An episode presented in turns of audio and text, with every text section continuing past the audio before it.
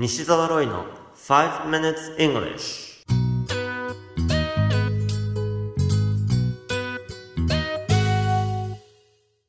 Good morning everyone. こんにちは。イングリッシュドクターの西澤ロイです。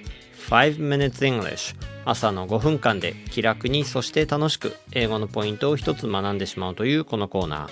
毎回面白いもしくはびっくりするような海外のニュースをご紹介しておりますが今回のニュースはロシアからです。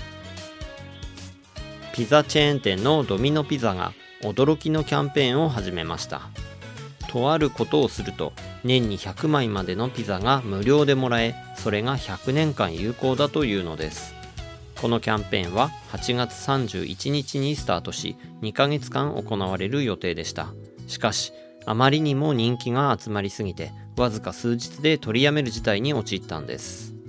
とあることとはなんとドミノピザのロゴをタトゥーとして入れること。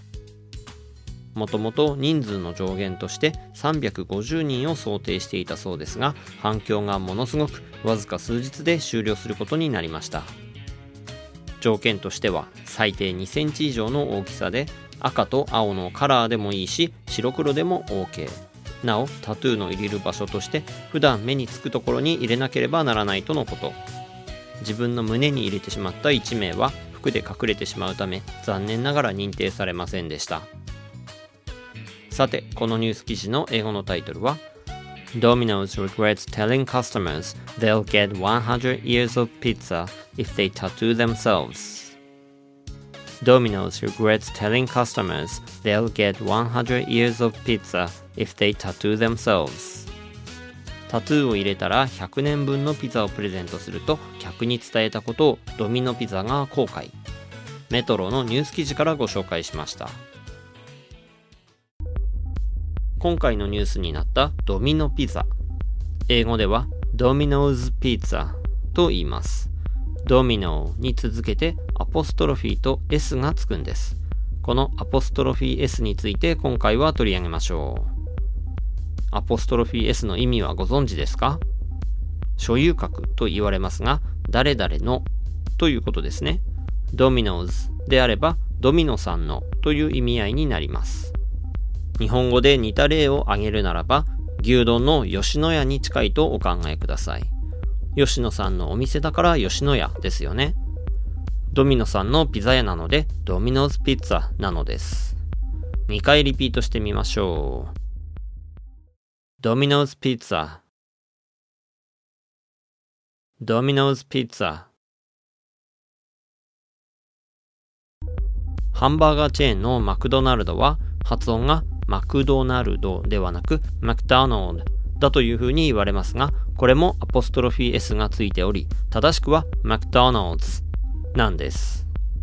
発音のポイントとしては、音節、つまり音の塊に気をつけてください。日本語だと、マクドナルドのように6つの音節があります。しかし、英語では、マクダーノーズのように3つの音節なんですね。マクダーノーズ。まずは3つの音節に区切りながら、ゆっくりと2回リピートしてみましょう。 McDonald's。どうぞ。 McDonald's。では、くっつけて一気に言いましょう。 McDonald's。McDonald's。ファミレスのチェーン店でジョナサンってありますよね。これも今度お店に行くことがあれば、そのロゴをよく見てみてください。アポストロフィー S がついていて、ジョナサンズになっています。なお、ジョナサンのさのところは S ではなく TH の音なんです。私の真似をして、後に続いて2回リピートしましょう。Jonathans Jonathans You have been listening to 5 Minutes English お届けしましたのは English Dr. 西澤ロイでした書籍頑張らない英語シリーズと TOEIC テスト最強の根本対策シリーズが全国の書店で好評発売中となっています累計15万部を突破した西澤ロイの書籍をぜひ書店の語学コーナーでチェックしてみてくださいね。それではまた来週お会いしましょう。See you next week. Bye bye